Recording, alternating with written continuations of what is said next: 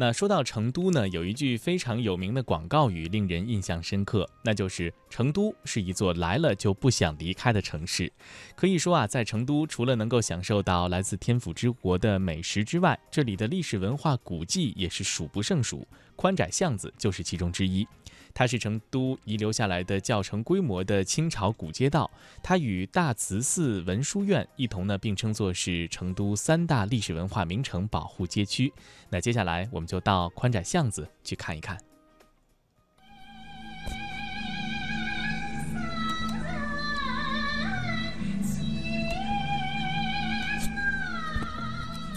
翻开中国地图，我们赖以生活的每一座城市。都是由成千上万条街道组成的，有如蜘蛛网般的平行交错，通达到城市的每一处角落。于是，这座城市的文化与气质就在城中每一条紧密错落的街巷之间尽显出来。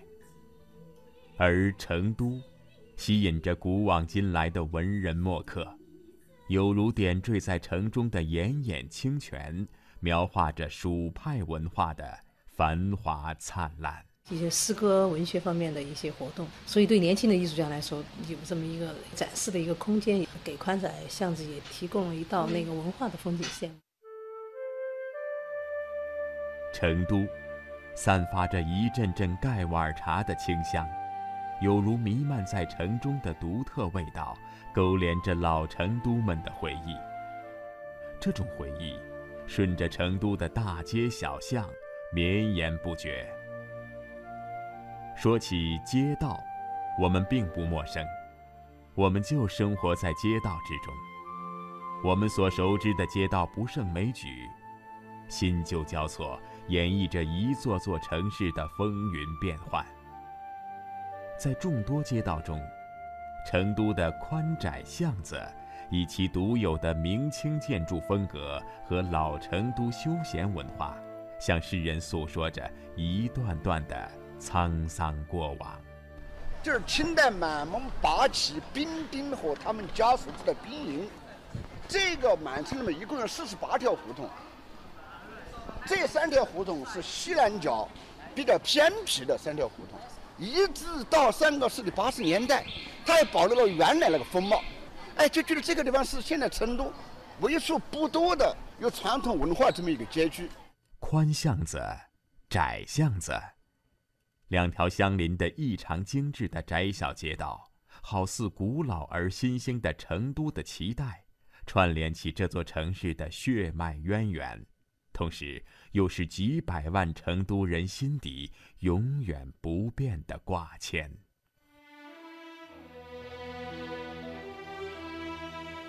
上午九点，当慵懒的成都刚刚开始喧嚣的时候，宽窄巷子的商家们已经开始张开大门，迎接今天的第一批客人了。来来来，里面走，里面看老成都名小吃啊。酸辣粉担担面，凉粉凉面，豆花油炸。这里是成都每天最为繁华的地方之一，熙熙攘攘、络绎不绝的游客和一待就能泡上大半天时间的成都市民，让这条巷子里的商家们生意常年很红火。行走在宽窄巷子之间。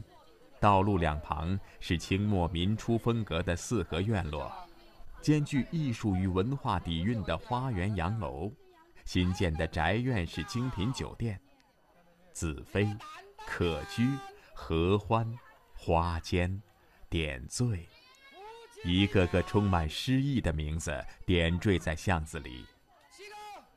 到了那些陈匾后面的院落里面，就发现他们裹藏的韵味。不同一般，五十多处商家都有着自己的传世风格，每一个都似一本久翻不完的书典。来了，弟弟，哪有个朋友？我吼了他的，我了的。Hello，可以。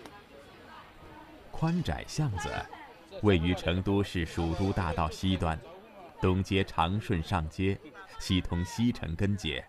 全长约五百米，与大慈寺、文殊院一并称为成都三大历史文化保护区。在上世纪八十年代，由宽巷子、窄巷子和井巷子三条并行排列的城市老式街道及其之间的四合院群落，被列入成都历史文化名城保护规划。从建筑历史文化上看，宽窄巷子可以堪称川西民居的典范。要体验成都的休闲生活。这条巷子是最为原始的标本。对于今天我们脚踏着的这方土地而言，追寻它历史印记的意义非常深远，因为它开创了成都城市历史的开始，而这不得不从当年的少城说起。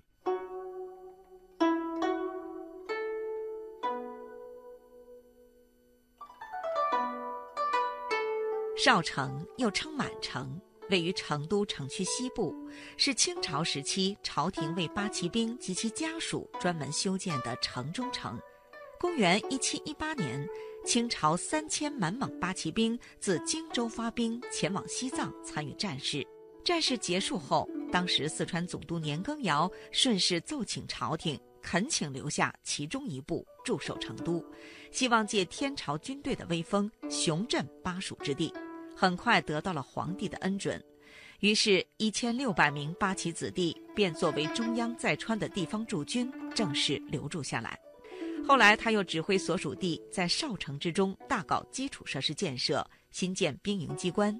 由于处在战国秦张仪修建的少城遗址上，故人称少城。少城周长两千二百五十多米。城墙高四点三米，有五座城门，其中以大东门最为壮观，上面悬挂着少城旧制和蓟立且崇两块匾额。少城大致范围是：北起小北街和八宝街，南达小南街和军平街，东至东城根街，西抵同仁路，共有关街八条，兵丁胡同三十三条。从空中俯瞰。整个少城的布局如同一蜈蚣，将军衙门是蜈蚣头，一条长顺街是蜈蚣身，其余兵丁胡同是蜈蚣脚。少城最多有八旗兵两万多人，加上家属有三四万之众，相当于一个小城市的规模。中清一世，少城不准任何汉人进入，就连四川最高的军政长官总督也无权过问少城事务。可以说，少城简直是一个独立的小王国。一九一一年，辛亥革命爆发，清朝灭亡，八旗兵解散，少城也因此被拆除。而位居少城偏僻之处的宽窄巷子，却因为其独特的位置，躲过拆除，保留着当时少城的一些遗迹。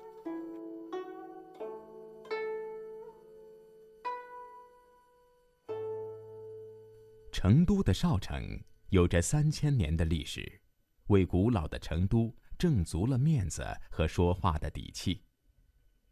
少城在西蜀时期名气颇大，大文豪左思曾在《蜀都赋》里盛赞：“金城石郭，既立且崇。”到了清代，奇人南下，达官贵人、公子王孙附庸风雅。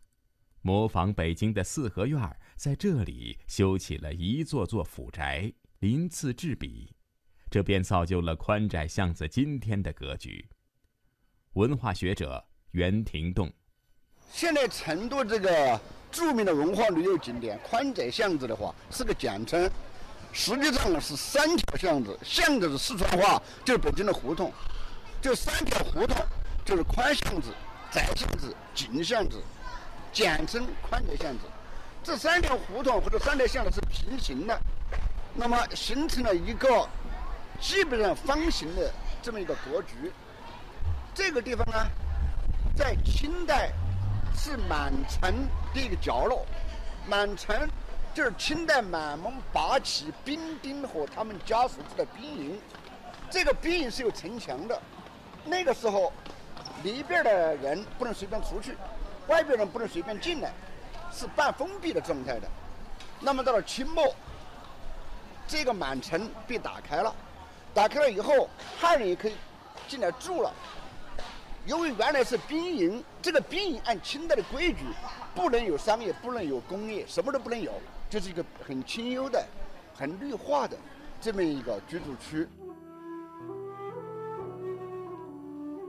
正是因为有着特殊的历史背景，我们现在看到的宽窄巷子，在建筑上融汇了南方民居的形式和北方满蒙习俗的内涵。每家院子都呈现着风格比较统一的阁楼式四合院儿。正是因为有这么一些卫戍一方、声名赫赫的中央驻军，成都和川西一带才能够在中华大统之下安抚平静。也正是因为有这些世代骑马习武、封妻印子，人人自生下来就有一份皇粮吃着。笃定有仗则战，无仗则守的队伍，成都乃至川蜀各地才有了安闲的标准版式。老成都的文化特色的话，我是多年来提出我这么一个看法：不管是成都，而且整个四川，它的传统文化最大的特色，我把它叫做包容或者叫做兼容。因为成都是全国所有古老城市当中唯一的一个移民城市。它把四面八方的好的东西兼收并蓄，然后加以发展。比如说，我们经常说我们的最著名的川菜，很多省来的；川戏很多省来的，对不对？包括川酒都是很多省来的。那么好吃，成都特别讲究吃，非常讲究。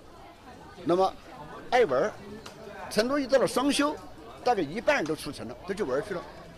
这个特色是成都最大的一个特色。当然，现在我们需要就是说，把这种休闲提高一步，我们要健康的休闲，对不对？绿色的休闲，科学的休闲。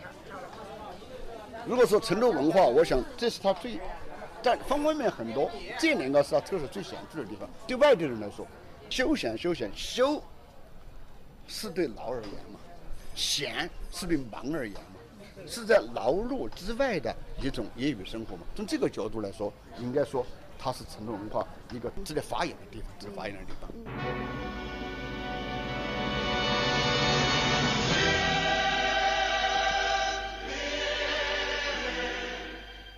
喝茶看戏是老成都的旧式休闲方式，在窄巷子十六号的成都印象，则把川菜、川西建筑、看川戏。完美的融合在这里，为这悠久的老巷增添老成都文化内涵，给人最地道的老成都印象。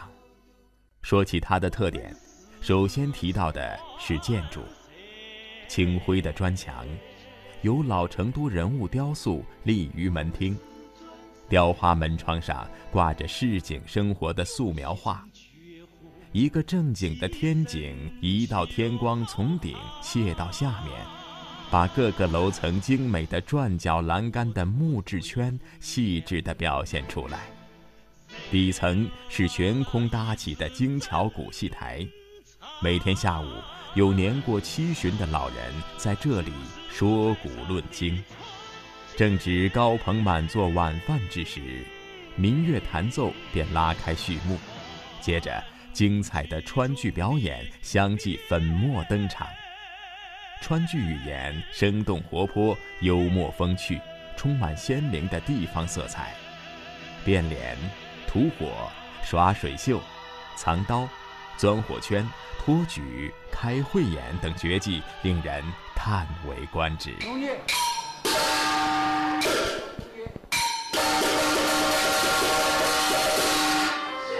喝茶看戏，看戏喝茶，四川人把这两种休闲方式演绎得淋漓尽致，似乎中国再没有哪个城市能够与这种闲文化相媲美。